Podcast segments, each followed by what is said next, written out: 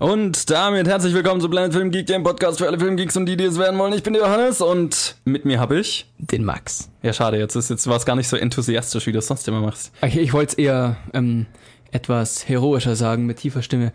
Der Max. Ach so, also, mm, okay, so richtig mm. radiomäßig. Mm. Und wir haben heute hier den Max. Der Max. Hallo Max, wie geht es dir denn? Gar nicht mal schlecht. Ah, das ist fantastisch. Ja, ich hoffe, man hört es ein bisschen. Äh, wir haben ja letzte Woche drüber gequatscht, dass wir so letzte Woche so ein bisschen mit Havarie-Equipment aufgenommen haben. Und ja, glücklicherweise diese Woche haben wir unser, unser volles Equipment wieder vorhanden. Yay. Nee, äh, und ich bin sehr froh darum, weil also bei dem, beim Schneiden letzte Woche habe ich mir gedacht, äh, die, äh, mein, mein, mein Havarie-Mikro äh, hat mir gar nicht so gut gefallen von, von, der, von der, vom Klang her. Ja, Moment, vielleicht ist es ja auch der Klang deiner Stimme. vielleicht, ja, genau. Da kann ich nur leider nichts dagegen tun, das ist halt doof, ne? Colin ist nach wie vor im Urlaub, ich weiß gar nicht, habe ich das gerade gesagt? Genau. Moment, das musst Urlaub. du gar nicht sagen, weil Colin ist immer im Urlaub. Ja, genau, das ist quasi, quasi schon der Standard hier. Ähm, deswegen, äh, ja, haben wir den Max dabei und äh, ich, ich weiß nicht, in welche Richtung ich mit diesem Satz wollte. Ich freue mich. Das ist schön, das ist die Hauptsache. Fantastisch. Ich würde mal sagen, wir fangen ganz normal an und ich frage dich einfach mal, was wie so deine Woche war und was du für Filme gesehen hast diese Woche. Ähm, diese Woche habe ich es versucht, zweimal ins Kino zu gehen. Äh, ich war tatsächlich auch zweimal im Kino. Uhu. Allerdings habe ich mir nur einen Film angeschaut, der wirklich relevant ist für diese Woche. Okay. Leider. Mehr dazu später. Okay. Und dann habe ich tatsächlich noch geschafft, gestern, gestern Abend, gestern Nacht, Shape of Water anzuschauen. Cool. An den ich mit einer relativ großen Erwartung rangegangen bin, nachdem er ja wirklich viele Oscars gewonnen hat. Durchaus, ähm, ja. Durchaus. Leider, klar, also man muss schon sagen, die, die Ausstattung ist toll, der Look vom Film ist cool, die Schauspieler sind auch klasse und allgemein die Stimmung durch Musik und Setting wunderbar. Aber die Geschichte hat mir nicht so gefallen. Okay. Die Geschichte ist okay. So richtig, ja, die, Geschichte, die Geschichte ist okay, aber relativ flach. Verstehe. Lass mich kurz überlegen, was habe ich denn noch gesehen? Ah, ich bin tatsächlich endlich fortgeschritten bei Dirk Gently Staffel 2. Okay. Die mir sehr gut gefällt. Ähm, ich glaube, ansonsten muss ich enttäuschen, habe ich gar nicht so viel gesehen. Die Woche war dann doch relativ spärlich. Ja, ich, ich habe auch nicht so viel gesehen diese Woche tatsächlich. Naja, ähm, was heißt das? Naja, ich Jeden Tag zwei? Oder nur? Nee, ja, ich meine so, lass mal überlegen, sechs insgesamt, sechs Filme. Oh, okay. Also ich habe die zwei Filme, die wir sehen mussten, gesehen und dann war ich in der Pressevorführung für Stronger, der, ich habe keine Ahnung, wann der rauskommt. Ähm, irgendwann besprechen wir den bestimmt mal. Ah. Dann habe ich mir Mute auf Netflix angeschaut, der äh, frustrierend war so ein bisschen, weil er halt saugeil aussieht und das Ende ziemlich cool war, aber der aber Rest war ohne, so ohne Ton. ohne Ton vom Hauptdarsteller zumindest. Da haben was, sie im Kino das falsch verstanden. Ja, genau. Was in dem Film, schle Film schlechter funktioniert hat, als bei Shape of Water zum Beispiel. Nee, ich fand, der Film war einfach so ein bisschen arg langweilig über den Großteil des Films und so und, und sehr verwochen. Naja, ähm, das habe ich gesehen. Dann habe ich äh, mir das allererste Mal Lawrence of Arabia angeschaut. Oh, der steht schon lange auf meiner Liste. Ja. Nie geschafft. Ich habe ihn seit bestimmt einem Jahr auf, äh, als Blu-ray im Regal stehen und das Ding ist vier Stunden lang. Deswegen habe ich mich bisher nie überwinden können, das anzuschauen. Und diese Woche habe ich mir dann einmal gedacht, okay, irgendwann, jetzt, jetzt, mal, jetzt, jetzt beiß ich mal in den sauren Apfel, was dann kein saurer Apfel war, ist ein extrem geiler Film. ich glaube auch, er, der, deswegen ist er ja berühmt. Ja, genau. Kultklassiker. Das Einzige, was ich kenne, ist dieser Schnitt vom Streichholz auf die Sonne. Ah, ja. Dafür ja, das relativ am Anfang. Ja, ja, das also, ist, ein Eck, also von der Macher, das ist halt unfassbar, wenn du dir überlegst, zu welcher Zeit der gemacht wurde und mit welchen Mitteln und so weiter. Und was für, ja, wie geil der halt aussieht. Ja, und ist halt dazu noch ein, ein wirklich guter Film. Also fand ich cool froh, ihn endlich gesehen zu haben. Ich bin stolz auf dich. und ich werde auch noch irgendwann nachziehen. Ja, und der Grund, ist, ich hatte mir tatsächlich nach unserer letzten Aufnahme, als du von Dirk Gently erzählt hattest, mm. hatte ich mir vorgenommen, dann endlich die Staffel 2 anzufangen. Und, Hast du es äh, nicht gemacht? Naja, der Grund, warum ich es nicht gemacht habe, ist, weil dann, was ich total vergessen hatte, Jessica Jones Staffel 2 rausgekommen mm. ist. Ja, gut. Und das ging dann vor. Und jetzt habe ich davon zwei Episoden gesehen bisher. Wow, du, bist, du, du hast richtig fleißig. ja, da habe ich ja mehr Dirk Gently gesehen. Total. Also ja, diese Woche war bei mir nicht so viel los. Mhm. So viel zu tun gehabt. Ja, gut, aber dann können wir eigentlich loslegen, oder? Okay, aber zuerst haben wir natürlich noch einen Gruß von Colin aus Sri Lanka. Äh, und der kam diese Woche, oder der war diese Woche etwas schwieriger zu uns zu kriegen. Ich glaube, er erzählt es gleich nochmal. Ähm, deswegen hier Colin und dann die News. Hallo, Test, Test. Hallo, Johannes, hörst du mich? Test, Test. Ich glaube, die Verbindung ist ja schlecht. Nein, die Verbindung ist nicht schlecht. Äh, wir nehmen digital auf und äh, senden digital. Da gibt es nur entweder ganz oder gar nicht. Also ist, da ist nichts mit schlechter Verbindung. Das war nur ein Stilmittel, ein schlechtes meinerseits, um dem treuen Zuhörer von Planet Film League zu vermitteln, wie schwer es ist, von hier mit Johannes Kontakt zu halten und wie schwer es ist, diese Audiokrise abzusenden. So gerne ich eigentlich immer nur entspannt eine Sprachnachricht aufnehme und via WhatsApp absetze, das geht hier leider nicht. Vor einigen Tagen gab es Unruhen in Sri Lanka, die dazu führten, dass die Regierung mit Ausgangssperren, mit verstärkter Militärpräsenz und mit einer teilweisen Zensierung des Internets reagiert hat. Teilweise Zensierung heißt, äh, vor allem soziale Medien wie Facebook oder WhatsApp sind nicht zugänglich wird dann langsam ein bisschen schwer, äh, Johannes meine nur von meinem Handy irgendwie komische Sprachnachrichten zusenden zu lassen. Dropbox war auch nicht zugänglich, als ich es probiert habe. Vielleicht lag es aber auch nur an schlechter Internetverbindung. Zum Glück gibt es Telegram. Das hatte die Regierung anscheinend nicht auf dem Schirm. Damit kann man immer noch diverse Nachrichten, Nacktbilder und Sprachnachrichten weiter verschicken. Oder wozu benutzt man Telegram noch, um Drogen zu verkaufen und so, alles, was halt irgendwie echt verschlüsselt sein sollte. Jetzt sind es auch Planet Film Nachrichten. Ja, also alles in allem kann ich sagen, ich hatte einen sehr aufregenden Aufenthalt bisher in Sri Lanka. Ich hoffe, dass ich lebend zurückkomme, nicht nur wegen den Unruhen, sondern auch, weil wir beschlossen haben, ein Auto zu mieten. Und ich äh, von meinem letzten Trip durch Sri Lanka dachte, dass der Verkehr relativ entspannt ist. Allerdings habe ich damals, weil wir mitten in der Nacht angekommen sind, den Verkehr im Großraum Colombo komplett verschlafen, der eher doch an Indien erinnert.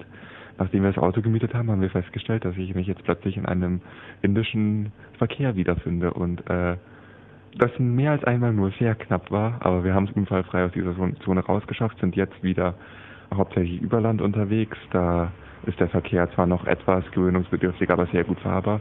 Ich habe Angst davor, wenn wir zurück zum Flughafen müssen. Wie gesagt, wir hatten angekündigt, vielleicht komme ich nicht lebend wieder. Ich hoffe, ich tue es. Falls nicht, Hört weiterhin treu Planet Film Geek, auch wenn der Podcast ohne mich sicher sehr viel langweiliger wird. Wahrscheinlich auch sehr viel professioneller, aber hauptsächlich langweiliger. Sonst kann ich eigentlich nicht viel berichten. Ihr hattet ja in meinem letzten Gruß die Etappe München Abu Dhabi abgekriegt, in der ich ganze eineinhalb Filme geschaut habe.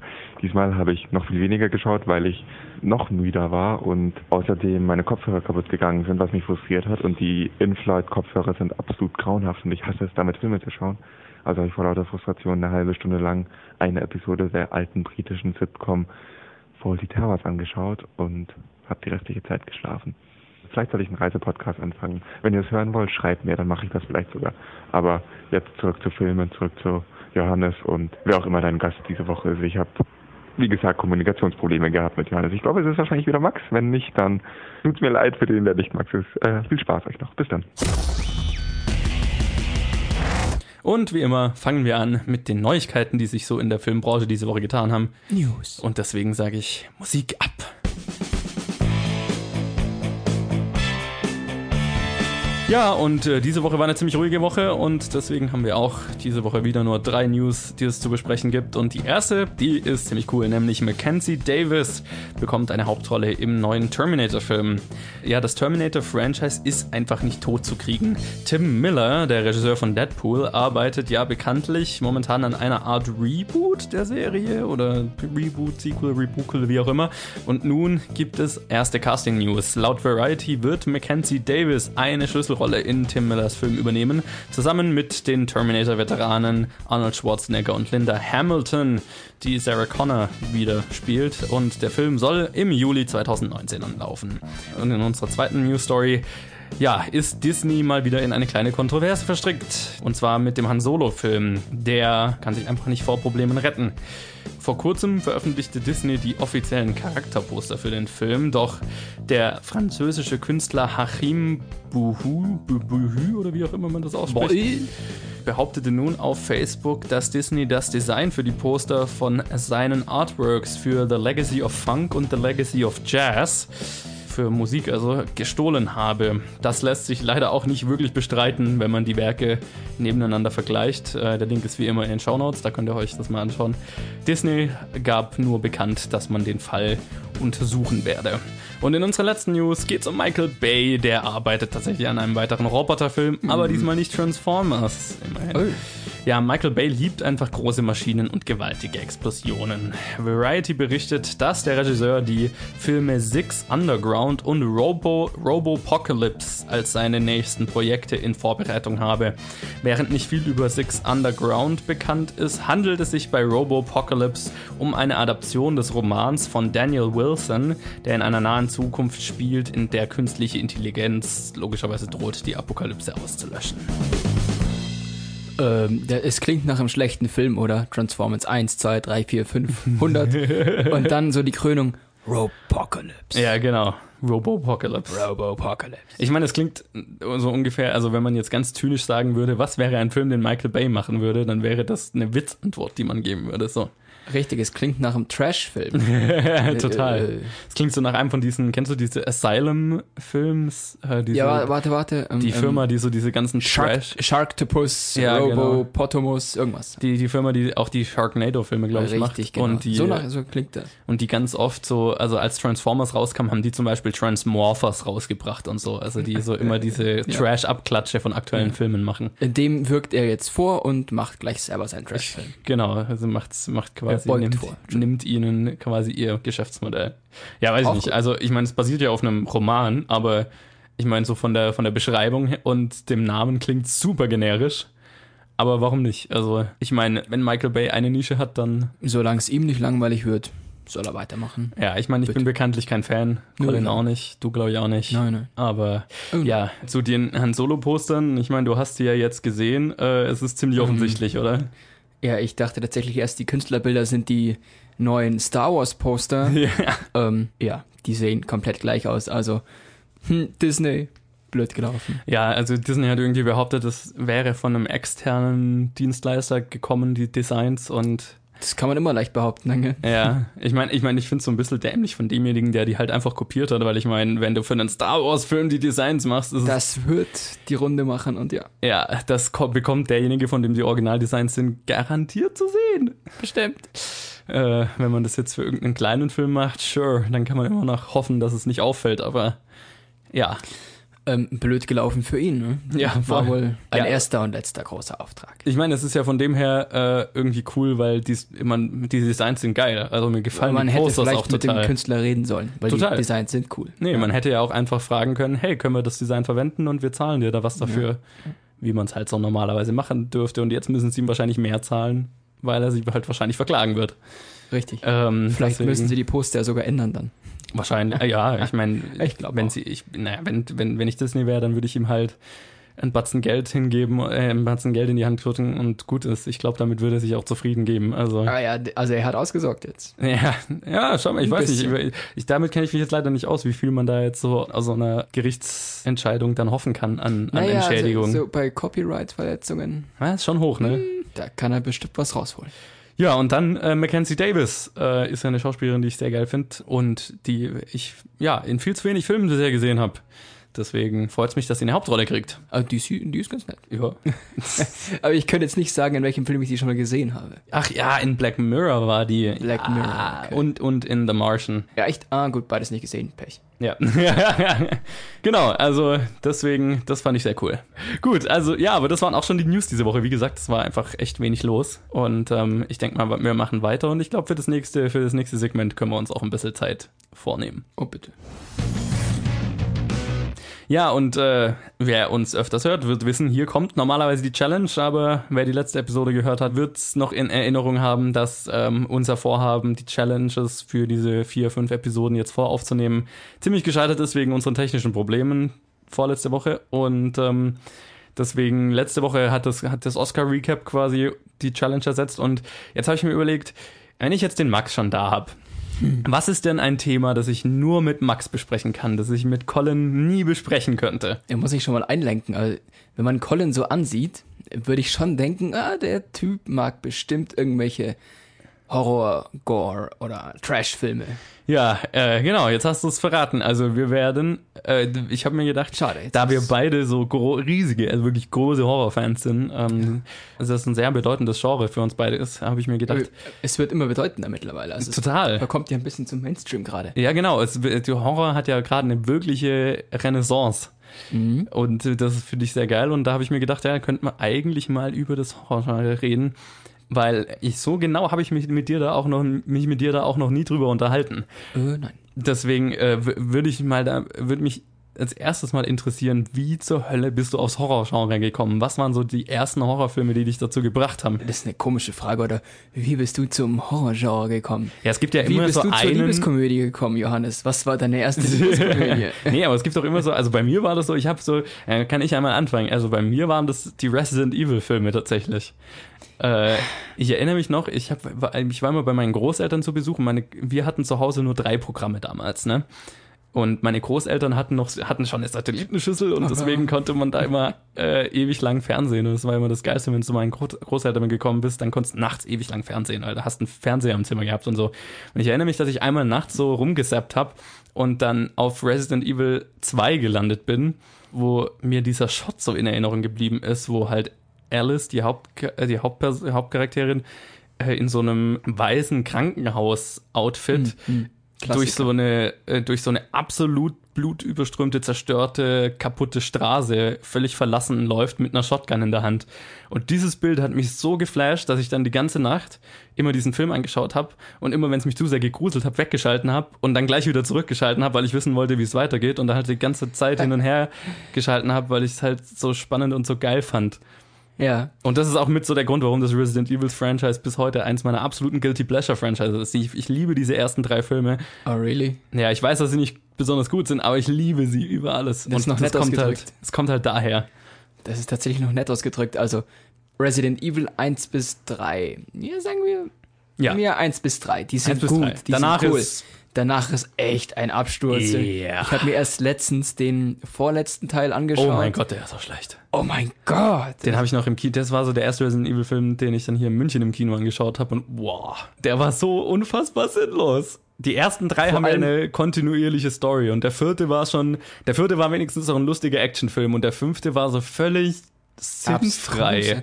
Es ist das, was mich dran interessiert hat. Also diese Zombies, Mhm. die Apokalypse, die verlassenen Städte und sowas. Das haben sie leider schnell aufgegeben oder so Ja. einen Hintergrund Ja, nach dem gestellt. dritten halt. Aber Nach deswegen dem liebe ich den dritten, weil der dritte hat so eine Das richtige. spielt hauptsächlich in der Wüste. oder? Genau, das hat Ja, so eine genau. richtige Mad Max Oh ja. Ästhetik und du hast diese absolut Mit runtergekommenen Trucks, Zombies. die durch die Zombie-Horden fahren. Das Genau. Geil. Ja. Das, Um, also das, das liebe ich an diesen Filmen. So dieses Endzeit-Genre. Deswegen, ich habe lang, oder ich liebe dieses Endzeit-Genre immer noch. So dieses, ja, Leute in der Apokalypse. Genau. Aber das haben sie dann irgendwann auf der Strecke gelassen und sind Total. dann mehr zu diesem paranormalen, äh, Ja, ab dem vierten riesigen, halt. bösen Unternehmen, Ja. das alles macht. Ab dem vierten ist Science-Fiction-Action-Film. Es sind zwar Sci-Fi-Action-Filme. Richtig, genau. Und auch noch relativ schlecht irgendwie. Ja, total.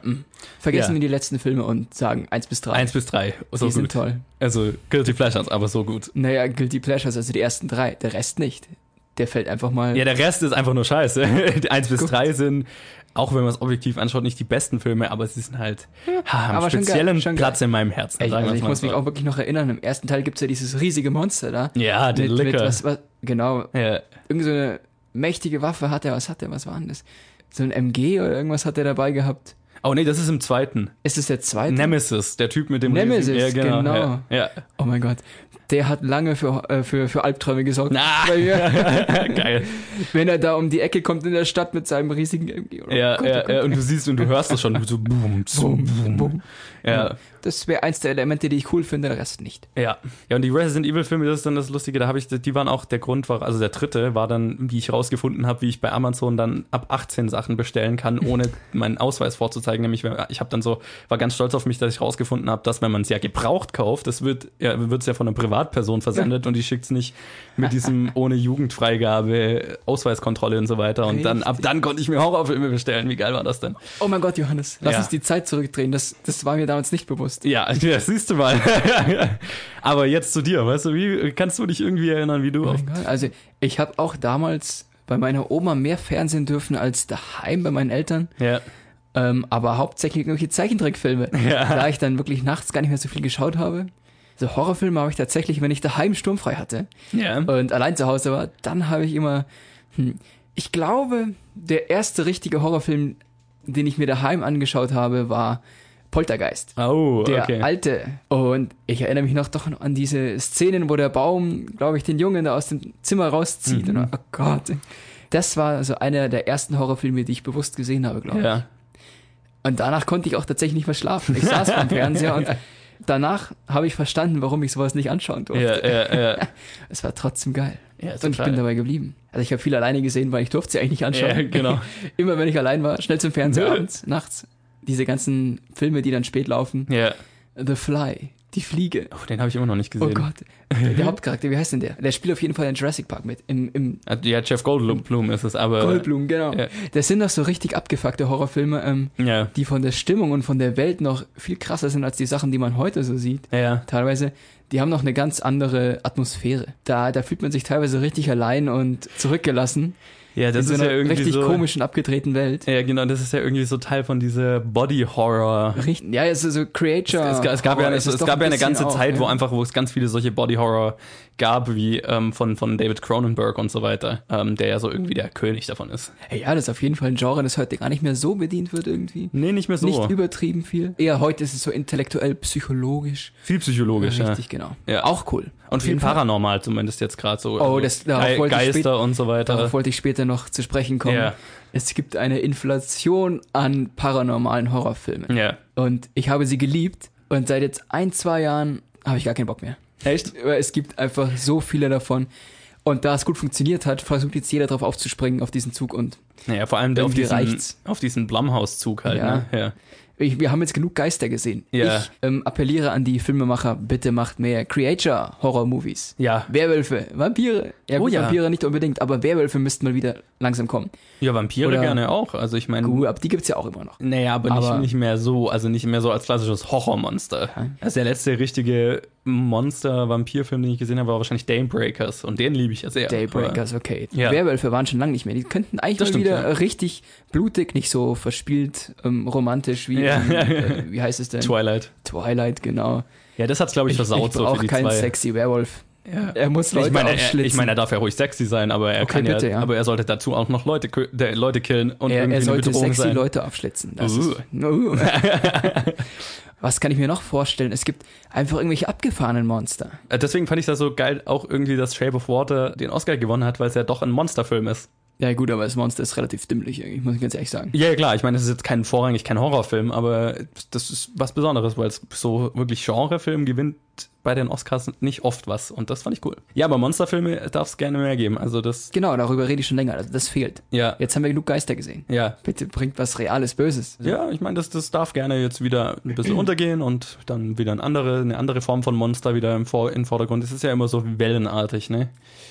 Ja, klar. Sobald einer entdeckt hat, dass es gut läuft, ja, stürmen genau. alle hinterher. Und ich meine, The Conjuring war halt der Grund, warum alle jetzt auf Geister aufgesprungen sind. Der ist auch noch gut. Der, der ist fantastisch, ja. Wobei ich da schon mal einhaken muss, der zweite war gar nicht mal mehr so gut. Der zweite ja. war okay. Der zweite war okay. Ähm, zu viele Monster. Zu viele unterschiedliche Monster, die dann ja. komisch aussahen. Dieser, wie heißt der? Der Crooked Man. Crooked Man, der kein war Fan. schon so hässlich animiert, ja. dass er einfach nur noch, what? Albern kein, war. Kein, kein Fan davon, ja. Als Nein, der dann, nicht, als genau. der, als man den dann tatsächlich gesehen hat, war es leider. Man hätte auch diese blöde Nonne nicht dauernd sehen sollen. Das hat die Nonne schnell, fand ich geil, das aber hat sehr schnell halt, an Reiz verloren. Ja, die Nonne fand ich geil, aber ich finde, man hat ja gemerkt, also die Nonne wurde ja hinterher erst eingefügt durch Reshoots und ich finde, das hat man gemerkt, dass sie eigentlich keinen Platz in dem Film hatte sondern halt hinterher noch reingefügt wurde, weil sie halt cool ist. Viele Filme äh, machen den Fehler und zeigen das Monster viel zu früh. Ja. Und dann hast du es gesehen und dann ist es gar nicht mehr so mystisch und gefährlich. Meistens. Weil du so. kennst es schon. Ja, total. Ich will es gar nicht sehen, ich will es am Ende vielleicht kurz sehen. Ich meine, der Crooked Man war auch gruselig, bevor man ihn gesehen hat. Also, ja. wo er da in diesem Zelt die ganze Zeit sitzt und dann immer dieses The Crooked, Crooked Man is okay. Das ist okay. Dieses, dieses Lied und, und ihn, dieses, dieses Spindelding da. Wenn du ihn aber dann gruselig. komplett tanzen siehst oder so, das ist halt dann, mein Gott, ja, das ist halt komisch und sah halt super cheesy. so ein bisschen Nightmare. Before Christmas mäßig ja, aus. total. Schade, war, war schade. Also ich, ich, ich, bin ja gespannt auf den Nonnen-Solo-Film. Die Nonne kriegt ja einen eigenen Oh mein Film. Gott, ich habe gedacht, ich muss kotzen. Warum? Weil ich fand die Nonne fucking gruselig. Also das meine Lieblingsszene in Conjuring 2 ist ja, wo, äh, wie heißt sie, Elizabeth Warren oder so eigentlich, mhm. sie in ihrem im Atelier von ihrem Mann ist und dann siehst du diesen Schatten an der Wand langgehen bis zu dem Porträt von der Nonne. Und dann kommt dieses Porträt. Und dann kommt einfach die Hand so hinter dem Porträt vor. Ja, ja, genau. Und rennt dann auf sie zu. Das ist, das ist schon gruselig. ziemlich, das ist okay, ja. aber man hat sie zu oft gesehen. Ja. Wo wir jetzt schon dabei sind. Ja. Ähm, auch ein Film, der das Monster dann zu stark gezeigt hat, war Krampus. Der Den war ich auch vor nicht gesehen. zwei Jahren oder ja. zweieinhalb Jahren, keine Ahnung mehr, schon länger her. Den wollte Und ich sehen damals. Der funktioniert eigentlich richtig gut, Ja. solange du den Krampus nicht wirklich siehst. Mhm. Wenn du durch den Schornstein siehst, dass er seinen Haken oder seine Kette runterlässt, das ist mega geil. Ja. Und wenn du ihn so aus der Ferne als Schatten über die Dächer springen siehst, das ist auch mega gruselig. Und Mhm. am Ende siehst du aber sein Gesicht und es ist so, oh, Jesus. naja, gut. Sieht ziemlich albern aus. Ja. ja aber So soll, schade. Ich habe von dem Film tatsächlich gehört, dass es auch so mehr eine Horror-Comedy sein soll. Das Ist ist mehr? Horror-Comedy. Okay. Wo ich ja auch ein großer Fan von bin. Ja, ja. Die beste Horror-Comedy, die ich auch seit Jahren gesehen habe, kam ja auch letztes Jahr raus. Happy Death Day.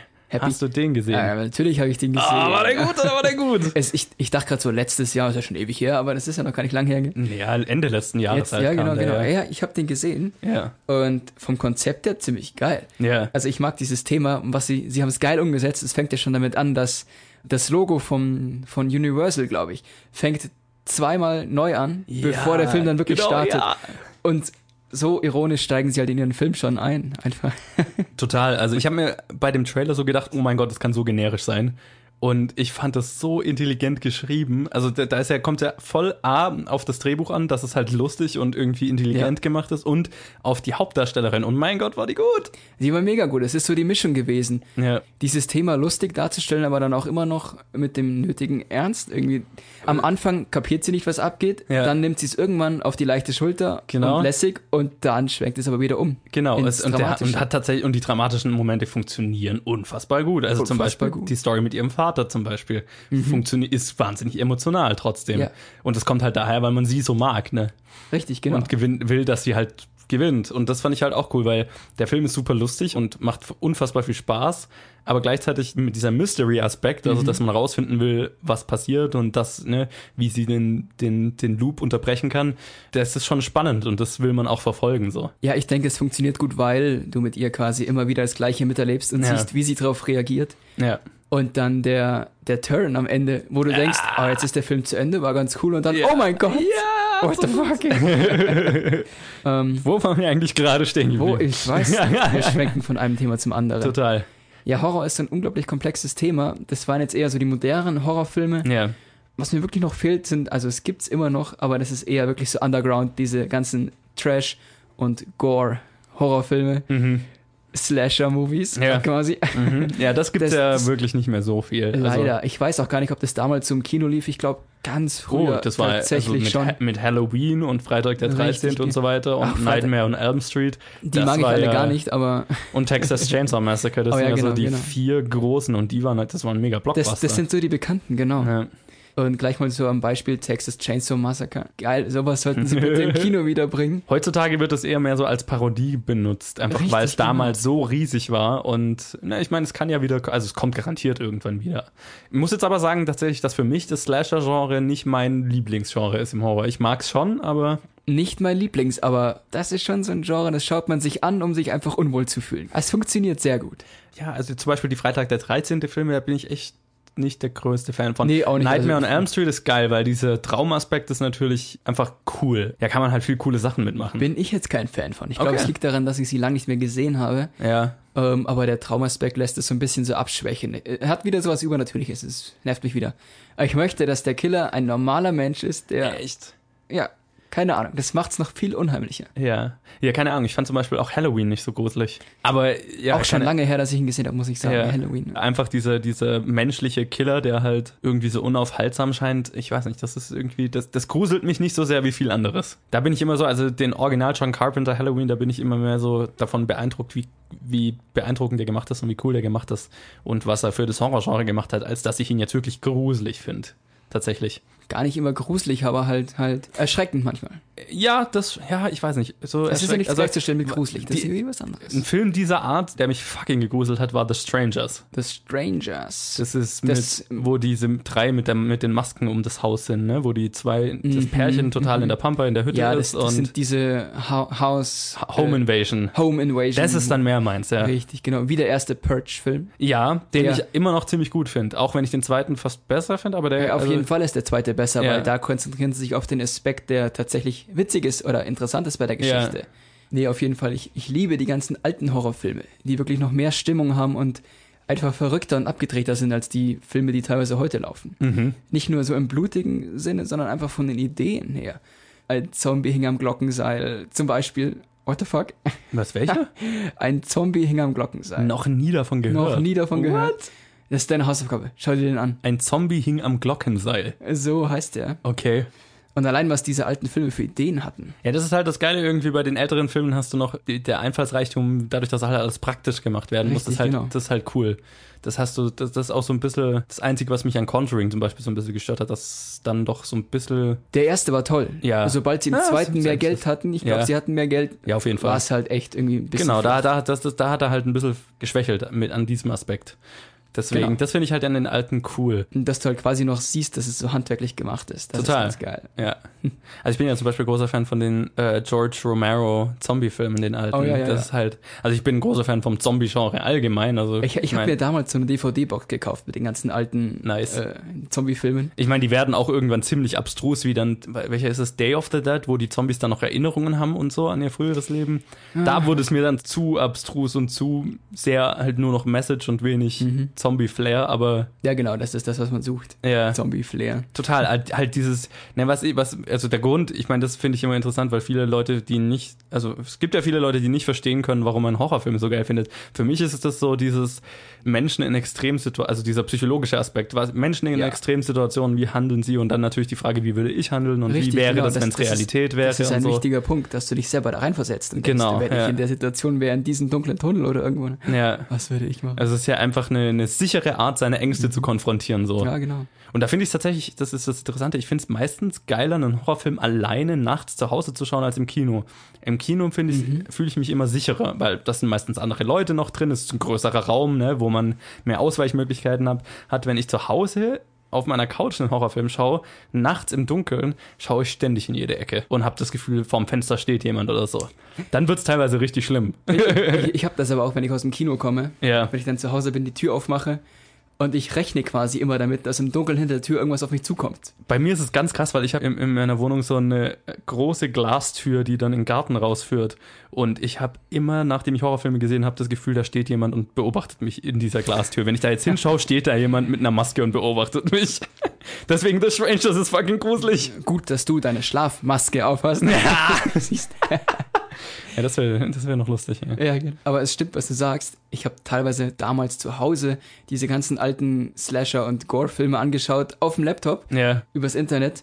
Und was du da für abgefuckte Filme findest, ja. unglaublich. Da kannst du dich so lange damit beschäftigen und du hast noch nicht alles gesehen. Einer, der mir noch sehr am Herzen liegt, ist The Loved Ones. Den habe ich nicht gesehen. Das ist nicht gesehen, das solltest du mal anschauen.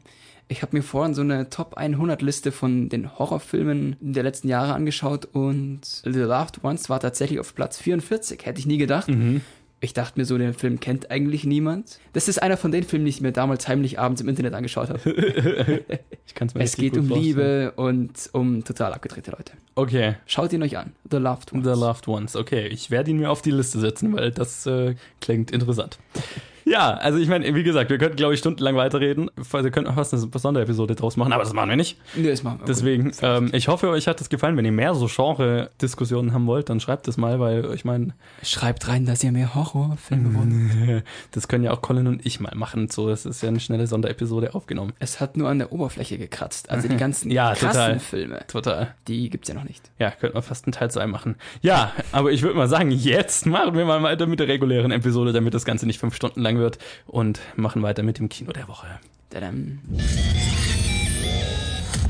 Ja, und äh, diese Woche oder letzte Woche habe ich ja, hatten wir ja letzte Woche besprochen, kamen einige Filme raus. Ähm, jetzt keiner von denen war jetzt massiv größer oder in mehr Kinos als der als die anderen. Deswegen haben wir ja gesagt, wir schauen einfach mal, was wir schaffen zu schauen und das besprechen wir dann. Und das waren jetzt in meinem Fall zwei. Ich habe Molly's Game und Death Wish gesehen. Welchen hat du hast nur einen gesehen, ne? Ja, Richtig, ich habe Death Wish gesehen. Okay. Zu meiner Verteidigung, ich wollte eigentlich Mollys Game anschauen, er lief aber nicht bei mir im Kino. Ja, ich war, ich, Dreckskino. ich glaube, ich habe auch den, die, die Anzahl Kinos, in der Molly's Game lief, unterschätzt bei meiner Boxoffice-Vorhersage, aber da reden wir dann nachher. überschätzt. Überschätzt, genau. Äh, da reden wir dann nachher nochmal drüber. Dann sage ich doch einfach mal kurz was zu Molly's Game, oder? Und dann machen wir Death Wish als zweites Ja, bitte. in dieser etwas kleineren Woche. Also, los geht's mit Molly's Game. Über Nacht erzählten sich Spieler in London, Tokio und Dubai von dieser Pokerrunde. Und am Ende des Jahres meldete ich ein Einkommen von 4.773.000 Dollar. Jeder Cent davon legal und in den Büchern. Ich betrieb die größte Pokerrunde der Welt. Alles nur Trinkgelder. Ich hatte mir noch immer keinen Anteil genommen und auch nicht aus Versehen die russische Mafia angeworben. Ja, Molly's Game ist unter der Regie von Aaron Sorkin, dem super bekannten Drehbuchautor, und ist damit dessen Regiedebüt. Der hat so Sachen wie The Social Network zum Beispiel geschrieben und es spielen mit Jessica Chastain, Idris Elba, Kevin Costner und viele mehr. Und der Film erzählt die wahre Geschichte der Molly Bloom, einer olympischen Skifahrerin, die äh, das exklusivste High-Stakes-Pokerspiel der USA veranstaltete, bevor sie durch das FBI verhaftet wurde. Ich war ziemlich gespannt auf den Film, weil ich bin ein ziemlich großer Fan von Aaron Sorkin. Aaron Sorkin ist so, ähm, ja, ist ein sehr spezieller Autor. Man erkennt sofort, wenn er einen Film geschrieben hat, weil die Filme haben, ja, er hat einen sehr speziellen Stil, nämlich sehr viel Dialog und sehr schnellen Dialog und sehr intelligenten Dialog. Also es, alle seine Filme sind super vom Dialog her fast schon over the top von, von dem Hin und Her, wie es geht. Deswegen finde ich es interessant, dass er in letzter Zeit nur Filme nach wahren Geschichten macht, also zum Beispiel Social Network, Steve Jobs, Molly's Game und so weiter. Und ja, seine Filme, die er nach wahren Geschichten schreibt, sind nie, also muss man immer so ein bisschen vorsichtig betrachten, weil er sehr, sich sehr viel Freiheiten nimmt mit, äh, wie er die wahre Geschichte interpretiert. Also zum Beispiel Social Network hat ja mit der Entstehungsgeschichte von Facebook ja schon was zu tun, aber er ist jetzt sehr frei interpretiert. Ich glaube, bei Molly's Game war er schon ein bisschen mehr an der, Wahr an der wahren Geschichte dran, einfach weil er mit, mit Molly Bloom auch eben zu tun hatte und so, aber am Ende muss man immer ein bisschen vorsichtig sein mit dem, basierend auf einer wahren Geschichte bei Aaron Sorkin. Aber das Coole war ja, das war sein Regiedebüt und ich muss sagen, es war ein sehr gelungenes Regiedebüt. Es ist ein sehr, sehr cooler Film. Das spielt auch in einem Milieu, das ich sehr geil finde. Also ich bin ein großer Poker-Fan und ein großer Fan von so äh, Rags to Riches Stories, also von jemand, der sich von unten zu unfassbarem Reichtum hocharbeitet oder so. Ähm, und das hat der Film beides. Und dass es eine wahre Geschichte ist, macht es fast noch interessanter, weil das Geile ist ja, das ist jetzt noch nicht so lange her, dass Molly Bloom das veranstaltet hat. Also es ist ein paar Jahre her. Das heißt, diese ganzen Schauspieler und, und Business-Tycoons und so weiter, die bei ihr gezockt haben, die gibt's ja alle noch, die, die sind alle noch aktiv und also im Film geht's dann eben da auch darum, dass sie ähm, sich weigert, vorm FBI eine Liste mit allen ihren Spielern ähm, rauszurücken, ähm, weil sie deren Identität schützen will und dann am Ende nur die Namen derer bekannt gibt, die eh schon geleakt wurden quasi. Und man kann die alle im Internet nachschauen, die, die fünf, sechs, sieben Hollywood-Größen, die da bekannt sind. Ja, Matt Damon, Ben Affleck und so weiter waren groß dabei. Und einer kommt im Film vor, also Michael Sarah spielt im Film mit und spielt einen dieser Schauspieler. Im Film wird er nur Player X genannt, weil er derjenige ist, der am meisten gezockt hat und der der beste Spieler war und mit dem Molly quasi im Geschäft war sozusagen, weil sie ihm immer neue Spieler ran schaffen sollte. Und das ist Toby Maguire. Also Player X ist Toby Maguire, was ich super lustig fand, weil es macht schon Sinn, wenn man drüber nachdenkt, aber das hätte ich jetzt ihm erstmal nicht zugetraut. Aber am Ende weiß man natürlich nicht, wie viel jetzt im Film erfunden ist und so weiter. Aber ich fand es lustig. Also kann man mal googeln. Ist interessant, wer das so alles mitgespielt hat. Ja, ähm, so von der von der Rex to Riches Story ist es relativ klassisch. Also der Aufstieg und Fall von einem, ja, in dem Fall jetzt nicht Gangster, sondern halt von, ja, es, es kommt so rüber, also dadurch, dass sie natürlich dann vom FBI verhaftet wird, als hätte sie was wahnsinnig Illegales gemacht. Die ganzen Spiele waren aber jetzt erstmal nicht illegal. Es wurde dann erst problematisch, als sie, ohne dass sie es wusste, Spieler von der russischen Mafia quasi dazu eingeladen hat und dann noch angefangen hat, ähm, das Spiel so ein bisschen zu manipulieren. Nicht krass, aber so, dass sie halt noch ein bisschen Gewinn dran macht. Da wird's dann halt so ein bisschen illegal, die ganze Geschichte. Und das ist interessant und fantastisch gespielt von Jessica Chastain. Und ich meine, an ihr hängt der ganze Film. Also wenn sie nicht funktioniert, dann funktioniert der Film nicht. Und sie ist unfassbar gut. Und ist auch wahnsinnig gut mit Aaron Sorkins Dialog. Was auch, glaube ich, nicht einfach ist. Vor allem mit also dieser Geschwindigkeit und dieser Intelligenz, die der Charakter natürlich dadurch ausstrahlen muss und so weiter. Es kann schnell fake wirken. Und sie macht das wahnsinnig gut. Ähm, Idris Elba ist auch fantastisch. Der spielt also ihr, ihren Counterpart, ihren Anwalt sozusagen. Und ähm, der Film ist nicht chronologisch erzählt, ähm, sondern springt halt viel hin und her. Auch das ist relativ klassisch für Aaron Sorkin. Also wer Social Network gesehen hat, da geht's ja auch eigentlich immer, wir sitzen in der Gerichtsverhandlung und dann springt halt immer in die Vergangenheit. Und Molly's Game ist vom Aufbau her eigentlich exakt das identisch. Also du bist in diesem Gerichtsverfahren oder dem, dem Ermittlungsverfahren und dann Die eigentliche Story ähm, wird dann immer so in Flashbacks sozusagen erzählt, in langen Flashbacks. Und ich meine, das ist eine Formel, die Aaron Sorkin jetzt schon öfters gemacht hat, aber es funktioniert einfach sehr gut. Es ist wahnsinnig gut gespielt. Es ist ein super energiegeladener Film. Also gerade wenn man logischerweise Aaron Sorkins Dialoge und dazu ist er als Regisseur natürlich sehr beeinflusst von den Regisseuren, die seine Werke bisher verfilmt haben, also Danny Boyle und ähm, ganz klar David Fincher. Also David Fincher, Fincher merkt man diesem Film auch ganz, ganz stark an. Und das ist nichts Schlechtes. Also da hat Aaron Sorkin sich definitiv von den Besten beraten lassen. Und ähm, das macht den Film wahnsinnig schnell, ja, wahnsinnig energiereich und ähm, dadurch sehr unterhaltsam ich meine, er hat so ein bisschen ein Problem, fand ich, durchgehend die Spannung aufrecht zu erhalten. Das kann aber auch daran gelegen haben, dass ich ein bisschen müde war, als ich ihn gesehen habe.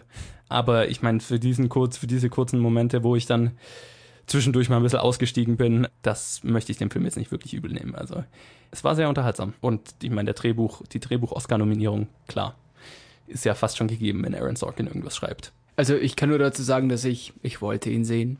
ich habe den Trailer gesehen, der mich gar nicht so umgehauen hat, weil er relativ plätschernd war irgendwie. Mhm. Ja, von der Thematik, was du jetzt so sagst, finde ich ihn schon interessant. Vor allem das mit Tobey Maguire. Total. What the fuck, wo kommt der Typ her? Was macht der überhaupt noch? Ja, ja wenn er dauernd seine Spider-Man-Maske aufhat, sieht man natürlich nichts. ja, im Film wird nur einmal so kurz angedeutet, weil sie irgendwie drüber redet, dass Player X ein bekannter Hollywood-Star ist, der irgendwie einen Superheld spielt oder so. Mhm. Wenn ich ihn irgendwo sehe, dann schaue ich mich noch an, aber. Ja, ich finde es schade, dass er nicht so in so, viel, so vielen Kinos tatsächlich läuft anscheinend. Das, oh, das ist finde ich schade. Ist ein allgemeines äh, Problem mit meinem Kino. Da laufen sehr viele coole Filme, die ich sehen will, äh, nicht mhm. oder manchmal auch erst später. Also ja. ich glaube, ihr könntet euch den Film anschauen, nach dem, was Johannes so erzählt hat. Es ist eine Klingt ziemlich klare gar nicht Empfehlung. so schlecht. Es, ist, es, ja. es sind sehr unterhaltsame zwei. Er, er ist lang. Also ich glaube, er ist über zwei Stunden äh, oder an die, ziemlich genau an die zwei Stunden. Deswegen, er fühlt sich schon stellenweise lang an, aber. Das, das ist ja momentan allgemein so. Viele ja. Filme sind relativ lang, auch Red Sparrow ist unglaublich lang ja. irgendwie. Es ist kein Red Sparrow, also so lang ist er nicht. Aber dann machen wir doch, denke ich mal, weiter mit dem Film, den wir beide gesehen haben. Und das ist Death, Wish unter der Regie von Eli Roth, über den wir jetzt vorhin im Horrorsegment schon geredet haben, der Knock Knock, Hostel und Cabin Fever zum Beispiel gemacht hat.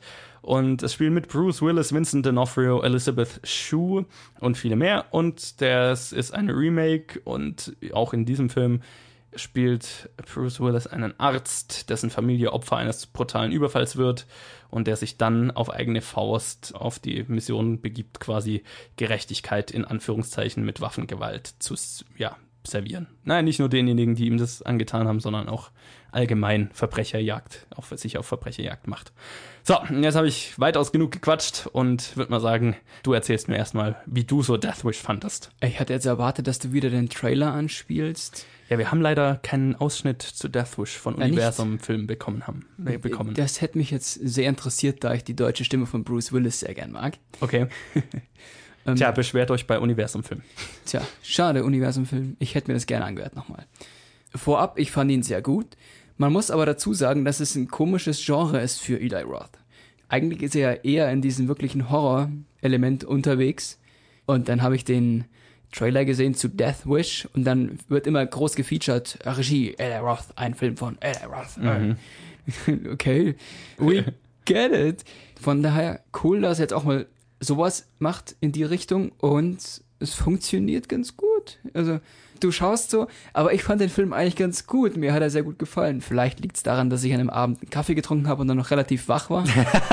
Oft scheitern Filme bei mir, weil ich müde bin. Ähm, das geht aber so. tatsächlich an dem Abend war ich gut dabei und er hat mir gut gefallen.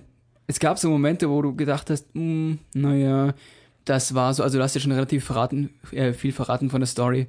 Ähm, Bruce Willis als Arzt und seine Familie wird quasi traktiert. Ja. Und, ähm, also seine Frau wird ermordet und die richtig. Tochter Darf überlebt man so viel sagen? Darf man so viel sagen? Okay. Ja, alles, was im ersten Akt passiert, denke ich, ist okay, alles klar. spoilerfrei. Seine Frau wird ermordet und seine Tochter liegt im Koma. Ja.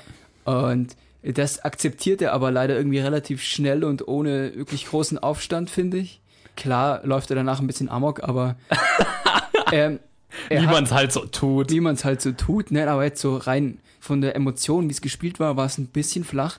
Es kam nicht so rüber, als würde es ihn echt stören oder so. Gut, seine Frau ist tot, na gut, hol ich mir eine Waffe. ja. das ist ja auch ganz geil, aber er hätte ein bisschen mehr auf die emotionale Schiene gehen können, um es glaubwürdiger zu machen. Und dann, was mich auch so interessiert hat, wenn er dann schon in diesem wirklich auch Drogenmilieu oder ähm, ähm, Gangmilieu unterwegs ist, der Film, dann hätte es auch ein bisschen größer noch herausheben können. Mit wirklich schmutzigeren Abgründen und fieseren Leuten. Ich hätte echt noch gerne irgendwelche dunkleren Gassen und sowas gesehen. Du verstehst, was ich meine? Mhm. Noch so richtig abgelegene, dreckige Gegenden. Dreckiger alles insgesamt. Richtig, genau. Mhm. Ein bisschen dreckiger einfach noch. Das hätte schon gut getan. Ja. Ansonsten war es ein bisschen geschleckt alles. Die Story gefällt mir ganz gut und auch Bruce Willis passt eigentlich ganz gut. Ich, ich, ich mag ihn ganz gerne. Aha. Und wahrscheinlich einer seiner besseren Filme. Nicht nur Action, sondern auch ein bisschen tiefer. Nicht zu tief, aber ein bisschen. Und klar Aha. hat der Film da seine Schwächen, aber ich kann ihn eigentlich ganz, ich würde ihn schon empfehlen. Wobei man muss sagen, viele Sachen, die im Film vorkamen, auch so die Geschichte, hätte man ahnen können, auch so das Ende dann. Okay, na klar passiert das jetzt. das, das hat mich so ein bisschen gestört dann. Ja. Also, okay, so ein paar Momente gibt es im Film, wo du denkst, naja, okay. Und auch die Polizisten sind irgendwie mega dumm, oder? Äh, Manchmal. Ich glaube, ich meine, das ist in diesem Genre ja irgendwie schon der Standard. Aber Gut, das gehört dazu. Wenn die Polizei in dem Fall schlauer wäre als der einsame Rächer, dann wird es ja nicht funktionieren, aber ja. ein bisschen mehr Grips dürften sie schon haben. Ja. Also, auch hier gab es wieder Plotholes, aber mh, hm, der Film hat mir ganz gut gefallen. Einfach, es ist eine schöne Unterhaltung. Okay. Ich fand ihn furchtbar. Du fandest ihn furchtbar? Sorry. Ich, also das fand ich tatsächlich gar nicht, weil ich das Thema echt ganz geil fand. Ja, nee, ich fand, ich fand den Film hochproblematisch tatsächlich. Oh ja? Ja, weil ich das ganze Zeit Gefühl, das Gefühl hatte, dass der Film ist eine zwei Stunden Werbekampagne für die amerikanische Waffenlobby.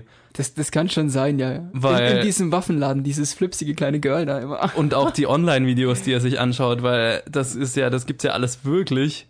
Und der Film macht im Prinzip Werbung dafür, wie man sich, also der ein oder andere wird es vielleicht so ein bisschen verfolgen, so die, das, was in den USA so abgeht, ne, mit dem letzten School-Shooting und so weiter das da okay, stattfand da und halt den ganzen. Ja, ja, klar, ich meine, da kann der Film natürlich nichts dafür. Wofür der Film natürlich was kann, ist, dass er irgendwie diese Ideologie natürlich vertritt, die mhm. so die amerikanische Waffenlobby so propagiert, von wegen, ja, die Polizei kann dich nicht schützen und das Einzige, was deine Familie wirklich schützt, ist, wenn du dein Haus voller Waffen stopfst und überall okay, Waffen ja, hast, ja, um dich zu selbst zu verteidigen. Das, das stimmt, diese Meinung vertritt der Film auf jeden Fall. Es wird auch, genauso wie du sagst, eben auch öfters eben wortwörtlich Richtig. gesagt. Es wird wortwörtlich gesagt und der Film macht auch keine Anstalten, das zu hinterfragen oder ob das gut ist oder und ich meine, der Film feiert Bruce Willis dafür, dass er rumläuft und Leute abknallt, dass er quasi so die, das Gesetz in die eigene Hand nimmt und ob das Ganze, ja, ob das rechtmäßig ist oder was ja für mich die interessanteste Frage gewählt, gewesen wäre, sein psychologischer Zustand. Was treibt ein Typ dazu und wie, also wie kaputt muss man sein, um das zu machen?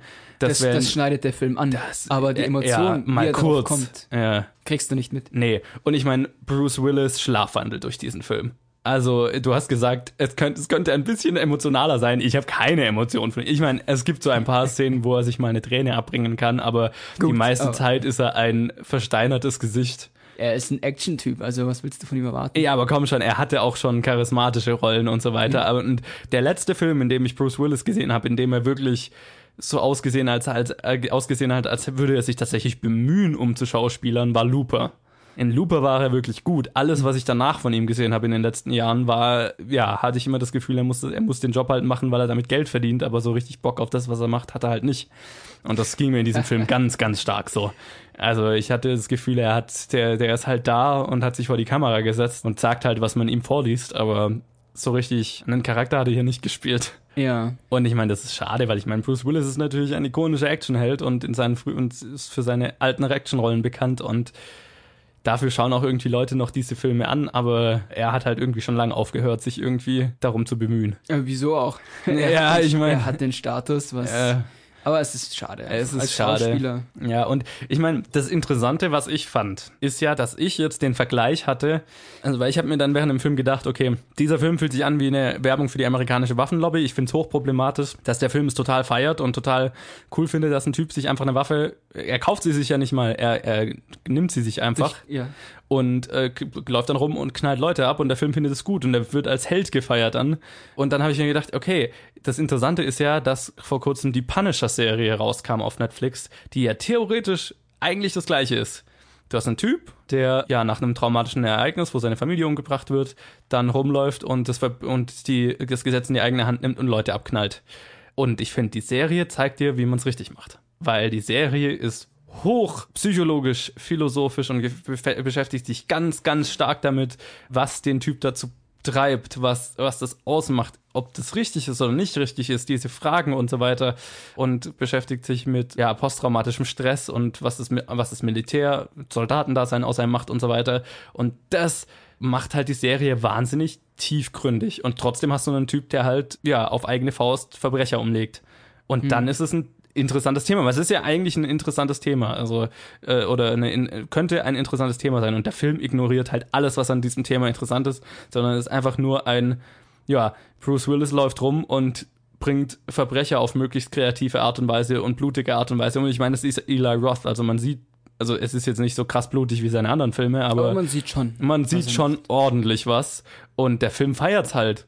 Und das fand ich hochproblematisch. Also das, das, das fand ich, das hat mich angewidert teilweise im Kino. Und das fand ich schade, weil ja, hätte gerne Spaß mit dem Film gehabt, aber das hatte ich ganz, ganz und gar nicht. Wenn man vielleicht die Polizisten genutzt hätte, um mehr so einen kritischen Aspekt rauszuarbeiten. Ja. Von einer anderen Sicht, oder? Total. Oder ich meine, könnte ja auch interessant, also könnte ja auch interessant sein, wenn jemand rumläuft und das Gesetz in die eigene Hand nimmt ja. und dann hast du eine Gegenseite, die ja klar dagegen, also klar dagegen ist und vielleicht aufzeigen könnte, warum das problematisch ist. Aber die Polizisten werden in dem Film so dämlich dargestellt, Richtig. dass halt der ganze Film damit spielt, also der, der ganze Film das nutzt, um zu zeigen, hey, Seht ihr, die Polizei kann euch nicht schützen. Kauft eine Waffe, äh, verteidigt Bruce, euch selbst. Bruce Willis muss um sich schießen, weil die Polizisten es nicht hinbekommen. Äh, genau, und das ist genau die Propaganda, die die amerikanische Waffenlobby die ganze Zeit predigt. Klar, das ist, macht den Film noch problematischer, zum jetzigen Zeitpunkt rauszukommen, nachdem was in den USA gerade abgeht, aber äh, ich glaube auch nicht, dass mir das zu irgendeinem anderen Zeitpunkt wirklich gefallen hätte klar, ich meine, man kann auf man kann auf Waffen stehen und so weiter, man kann diese diese Meinung vertreten, dann ist der Film wahrscheinlich cool, weil ich meine, das ist ja der der Film ist der feuchte Traum von jedem Mitglied der NRA. ich meine, ich, ich möchte niemand abschreiben, dass man mit dem Film Spaß haben kann. Ganz im Gegenteil, wenn es Leute, also du hattest ja offensichtlich Spaß mit dem Film, das finde ich auch gut. Ah ja. Freut mich, dass da, dass jemand das unterhaltsam fand, ähm, dass jemand damit Spaß haben kann. Ich fand es problematisch und ähm, habe so ein bisschen die es Minuten gezählt, bis der Film war vorbei war. Nee, gar nicht. Aber es ist ein kritisches Thema, aber was der Film halt macht, es gibt den einen Helden, der böse Leute umbringt und das macht er halt. Genau. Also und damit ist, kannst du Spaß ist, haben. Genau. Wenn du kritisch ans Thema rangehen willst, dann ist es nicht dein Film. Ja, genau. es ist äh, ja, es ist so ein bisschen Märchen. Also es ist einfach ja, so, genau. du hast schwarz-weiß, es ist klar, wer böse und wer gut ist und du schaust dem Guten dabei zu, wie er die Leute umlegt. Fertig. Ja, genau. So funktioniert der Film. Ja, absolut. Seichte Unterhaltung, nichts Tiefgehendes. Ja. Aber für zwischendurch mal kurz einen Actionfilm, bitte. Alles klar. Gut, also dann habt ihr zwei unterschiedliche Meinungen zu Deathwish, das ist doch schön.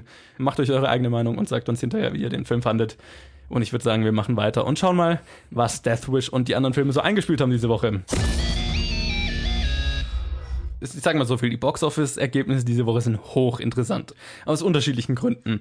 Ich sag mal so viel, ob jetzt einer, also keiner von uns hat auf jeden Fall gewonnen, weil es ist definitiv ja. ein Unentschieden. Und es könnte entweder mit zwei richtigen sein oder mit null richtigen. Und warum? Liegt daran, dass wir zwei erste Plätze haben. Dass es zwei Filme gab, deren Einspielergebnis zum Zeitpunkt dieser Aufnahme noch so identisch war, dass man nicht sagen konnte, wer von beiden jetzt Platz 1 und Platz 2 hat. Und das sind Black Panther und Red Sparrow. Die haben beide diese Woche 1,6 Millionen eingenommen. Black Panther hatte Woche, letzte Woche 2,4 Millionen und Red Sparrow 1,9 Millionen. Das heißt, Red Sparrow hält wahnsinnig wenig, was ich cool finde. Und Black Panther relativ normal. Ähm, und damit sind beide auf Platz 1 oder 2 oder ja, also zum Zeitpunkt dieser Aufnahme waren die Zahlen noch nicht genau genug, dass man es unterscheiden konnte. Das hatte ich auch noch nie. Äh, interessant, da du eigentlich letztens gesagt hast, Black Panther wird so durch die Decke gehen und geht durch die Decke und jetzt ist Tut Red, auch. Red Sparrow, aber Red Sparrow hätte ich nicht gedacht, dass es so ein Hit wird. Dass er sich so gut hält, hätte ich dass nicht gedacht. Dass er sich so ja. gut hält, ja. Total. Es fand ich auf jeden Fall interessant, dass wir zwei erste Plätze haben oder zum Zeitpunkt der Aufnahme zumindest. Ja, auf Platz 3 ist dann The Post, hält sich da weiterhin, also die Verlegerin, mit 1,15 Millionen, hatte letzte Woche 1,4 Millionen. Also auch der Film fällt wahnsinnig langsam, was auch für einen Film spricht, ist ein guter Film. Und damit fiel auch Fifty Shades Freed an die Verlegerin vorbei. In seiner fünften Woche ist der dann auf Platz 4 mit 960.000, hatte letzte Woche 1,65 Millionen. Also ja, ziemlich normaler Abfall. Und auf Platz 5 hält sich dann auch von letzter Woche noch Game Night in seiner zweiten Woche mit 550.000. Hat er letzte Woche 900.000. Also das ist ein ja, größerer Abfall von der ersten auf die zweite Woche, was aber im Umkehrschluss bedeutet, dass keiner der Neuzugänge in dieser Woche mehr als 550.000 einnehmen konnte und das ist dann nicht besonders viel. Dazu muss ich sagen, ich habe letzte Woche nicht recherchiert gehabt, wie in wie vielen Kinos jetzt diese ganzen Filme laufen. Auf Platz 6 ist der erste Neuzugang gelandet, nämlich Viel macht Glas, der deutsche Release. Der lief schon in sehr vielen Kinos, ähm, hat 535.000 eingenommen. Das ist jetzt wahrscheinlich nicht so besonders gut für den Film. Death Wish ist dann der nächste, auf Platz 10 erst, mhm. mit 425.000. Und Molly's Game lief ja anscheinend nicht in so vielen Kinos, aber selbst dann ist Platz 19 und 160.000 echt kein gutes Ergebnis. Äh, also dem Film hätte ich weitaus mehr zugetraut wie gesagt, habe jetzt nicht recherchiert, in wie vielen Kinos der lief, aber das ist, das, das enttäuscht mich sehr, das Ergebnis. Ja, vielleicht kommt's ja noch. Vielleicht mhm. spricht sich's ja rum und er kommt noch. Naja. Äh, schwierig mit dem Lone Start. Aber ja, wie gesagt, in meinem Kino lief er nicht. Ja. Und es ist eine relativ große Kinogruppe. Also. Ja, interessant. Also an was es jetzt liegt, warum der keinen so einen großen Release bekommen hat, weil gerade Aaron Sorkin, Jessica Chastain sind ja größere Namen und dann war er für mhm. einen Oscar nominiert. Also da hätte ich mir mehr an einem Push ja, vorstellen können. Ich habe auch den Trailer immer wieder gesehen. Also Puh, das ist nicht glorios, vor allem weil ich ja Molly's Game auf Platz 4 vorher gesagt hatte und er ungefähr dafür eine Million zu wenig gemacht hat. Loser. Eine Sache muss ich noch sagen, du hast vorhin gesagt, Black Panther, habe ich gesagt, geht durch die Decke. Black Panther hat inzwischen weltweit, das Woche, das ist jetzt das wöchentliche Black Panther Update, das ich jetzt immer geben werde. Black Panther hat weltweit jetzt knapp 1,1 Milliarden eingespielt. Ich, ja, ich habe es gelesen. Unglaublich. Zum, ich, zum Vergleich, wie viel hat Titanic eingebracht? Naja, Titanic hat äh, über zwei Milliarden, also den will er nicht knacken. Okay. So die unmittelbarsten Konkurrenten, die er, glaube ich, alle überholen wird, sind so der dritte Herr der Ringe, mhm. ähm, Captain America Civil War ist, ist auch auf jeden Fall erreichbar. Also ich schätze mal so 1,2, 1,3 Milliarden könnte er schon knacken. Also könnte er eventuell auch äh, Star Wars The Last Jedi noch überholen, der inzwischen 1,3 Milliarden hat. Und das Interessante ist dann eben, ob er einen der Avengers-Filme welt, äh, knackt weltweit. Age of Ultron hat 1,4 Milliarden und der erste Avengers 1,5 Milliarden. Das traue ich Black Panther durchaus zu. Aber das wird jetzt spannend, ob er die noch erreicht. Ja gut, aber das waren so die Box-Office-Ergebnisse diese Woche. Und ja, ich glaube, das wird jetzt besonders lustig, wenn wir jetzt die Ergebnisse für nächste Woche vorhersagen. Deswegen würde ich mal sagen, wir gehen einfach weiter und schauen mal, was heute alles so rauskommt. Ja, und äh, heute ist es auf jeden Fall, glaube ich, einfacher vorher zu sagen, weil wir haben zwei, vielleicht drei Filme, über die wir reden werden. Ein sehr großer und zwei kleine. Und der große diese Woche ist Tomb Raider. Der neue Tomb Raider kommt raus. Unter der Regie von Roar Uthog, ein schwedischer Regisseur, dessen letztes schwedisches Projekt The Wave ich sehr gefeiert habe und äh, der auch noch Escape gemacht hat. Und es spielen mit Alicia Vikander, Dominic West, Walton Goggins und viele mehr. Und ähm, ich bin immer skeptisch, was Videospielverfilmungen angeht. Und die ersten, die alten Tomb Raider-Filme sind auch so ein bisschen mehr Guilty Pleasures für mich. Also sind beides keine guten Filme, aber ich finde sie irgendwie unterhaltsam. Aber was mich an dem Film besonders reizt, ist der Regisseur und die Hauptdarstellerin, weil beide sind fantastisch. Also ich freue mich jetzt gar nicht irgendwie. Tja. äh, einfach weil es mich vom Thema irgendwie nicht so ich mag so Abenteuerfilme schon, aber jetzt hat wieder so eine übermächtige Heldin. Ich freue mich tatsächlich, dass es eine Heldin ist. Ja. Weil das gibt es ja tatsächlich gar nicht so oft. Das Interessante an dem finde ich, also den haben sie mehr auf den neueren Spielen basiert und da ist es fast schon, hat so einen richtigen Survival-Charakter. Und vom mhm. Trailer her geht der Film, glaube ich, auch so ein bisschen in die Richtung. Ich meine, der Trailer ist ziemlich actionlastig, aber wenn es in diese Richtung geht, was sie gesagt haben, dass sie sich von den neuen Spielen, dass sie sich eben an den neuen Spielen angelehnt haben, dann wird es, glaube ich, schon ganz cool. Dann bin ich bereit, ihn anzuschauen, aber ich habe meine Vorurteile. Also ich bin vorsichtig gespannt auf den Film, definitiv. Äh, gut formuliert, vorsichtig gespannt. Ja. Besser und interessanter finde ich den zweiten Titel, den du jetzt gleich ansagen wirst. Ja, auf den freue ich mich jetzt auch schon eine ganze Weile. Uh, The Florida Project oh kommt God. raus. Unter der Regie von Sean Baker, der Tangerine und Starlet gemacht hat. Und einer der wenigen Filmemacher ist, die auf Letterboxd sind, mit dem man auf Letterboxd quatschen kann. Das finde ich cool. Und spielt mit Willem Dafoe, Brooklyn Prince und Bria Vignette oder wie auch immer man das ausspricht. Und viele mehr. Und ja, Sean Bakers letzten Film, den hatten wir auch im Podcast. Damals war ich im Urlaub. Tangerine, den hat Colin alleine besprochen. Der war auf dem iPhone gedreht, oder? Genau, das war der iPhone-Film. Genau. Ja.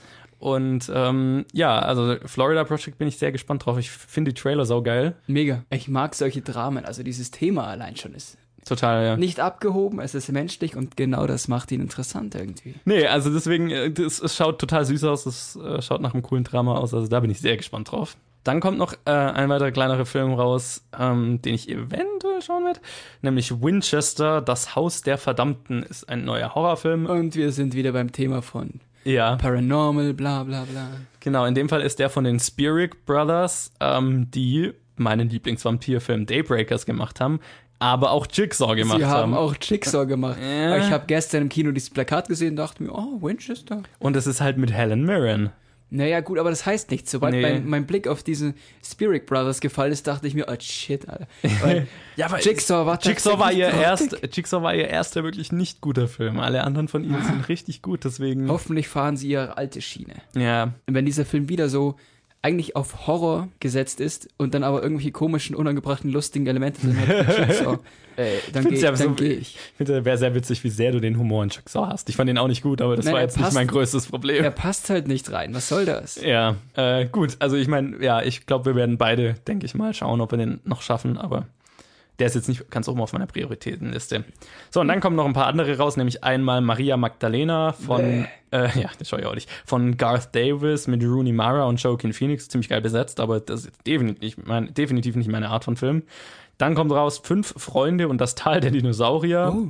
von Mike Marzuk. Dann kommt noch raus Loveless von Andrei Zyagintsev. Das ist der russische Film, der für den Best Foreign, Os Mhm. Foreign Language Oscar nominiert war. Und Unsere Erde 2 von Peter Oh, Weber, ja. Peter Weber, Richard Dale und Lixin Fan.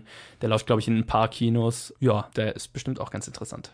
Ja. Ja, und dann kommt noch, ähm, wir hatten ja jetzt mit äh, The Cloverfield Paradox vor ein paar Wochen das erste Mal tatsächlich einen Netflix-Film besprochen und ähm, diese Woche kommt auch einer raus. Also zum Zeitpunkt der Aufnahme ist er schon raus, aber wenn, dann besprechen wir ihn erst in der nächsten Episode. Weil er kam jetzt an diesem Montag raus, an dem wir aufnehmen, auf Netflix, nämlich einer, der in den USA im Kino läuft und dann eben international nur auf Netflix gelandet ist. Nämlich Alex Garlands nächster Film Annihilation. Das ist der Typ, der Ex Machina gemacht hat. Und dessen nächster Film Annihilation, beziehungsweise auf Deutsch Auslöschung, ist heute auf Netflix, also, also Montag auf Netflix rausgekommen. Den habe ich auch vorzuschauen. Also eventuell sprech, besprechen wir nächste Woche eine ganze Menge an Filmen. Schauen wir mal. Na, hoffen wir es. Gut. Also, Gut. Boxoffice-Vorhersage. Du oder ich anfangen? Ich probier's mal. Okay. Wenn ich alle Filme noch weiß, die rauskommen. Platz 1 ist natürlich Tomb Raider. Ähm, Rider. äh, Raider, Raider, ja, Raider. Raider, Tomb Raider. Lara Croft halt. Ja, weißt du, was ich meine. Weiß, was du meinst. Also ich mache es immer so ein bisschen durcheinander. Ich weiß nicht, Maria Magdalena hat vielleicht doch einen großen Markt. Vielleicht finden Leute die Geschichte doch ganz gut. Ja, lass mal sagen Platz 3, oder? Mhm. Hm, Florida Project. Oh mein Gott, ich werde, ich, ich, ich werde so falsch liegen, aber ich sag, das ist Platz 2. What the fuck? Keine Chance, aber okay. Ja, auf keinen Fall. Aber das ist jetzt einfach mal. Ich möchte ein Statement setzen, um Okay. solche Filme anzuschauen. Schaut ihn euch an. Fair. Und, und helft uns, dass wir Recht behalten. Nein, Ja, quasi okay. ich. Also ich Dass Recht du Recht behalte, behältst, ja. ne? Naja, Platz 5 ist bestimmt auf jeden Fall Black Panther, oder? Nein, es ist Platz 4.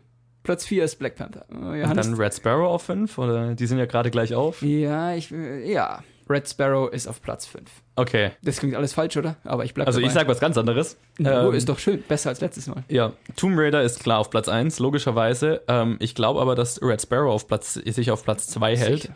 weil ich meine, auf diese Woche, die sind nur deswegen gleich auf, weil Black Panther stärker gefallen ist als Red Sparrow. Deswegen glaube ich mal, dass Black Panther dann nächste Woche an, ihm an Red Sparrow vorbeifällt, wenn es diese Woche noch nicht ist.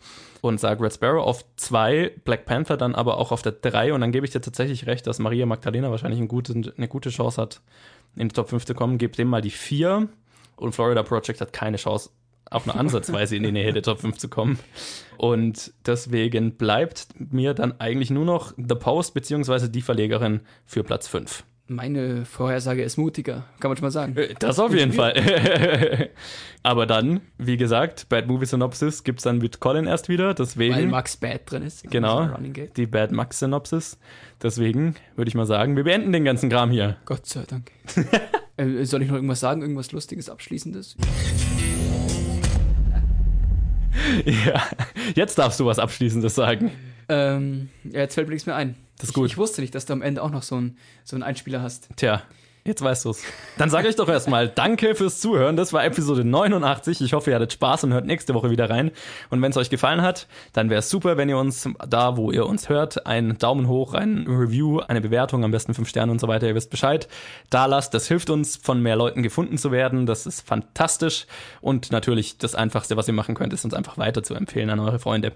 Und wenn ihr mit uns in Kontakt treten wollt, uns eure Meinung zu den Filmen sagen wollt, uns Challenges für die Zeit, wenn Colin wieder da ist, geben wollt, dann könnt ihr das auf Facebook und Twitter tun, jeweils unter Planet Film Geek. Und wie immer, wenn ihr das alles tut, dann hören wir uns nächste Woche. Und jetzt, Max, dein Schlusswort. Weißt du, was mir aufgefallen ist? Ich habe doch in der letzten Episode habe ich doch eine DVD aus deiner Sammlung verlost. Hast du dich darum gekümmert? Hat jemand gewonnen? Niemand hat mein T-Shirt versucht zu erraten. Was hast du gedacht? Richtig, ihr habt alle recht, weil er nackt war. Äh, ja, jetzt, jetzt ist es raus. Sorry, ich nehme immer nackt auf. Warum auch nicht? Ja. Und auf Wiedersehen.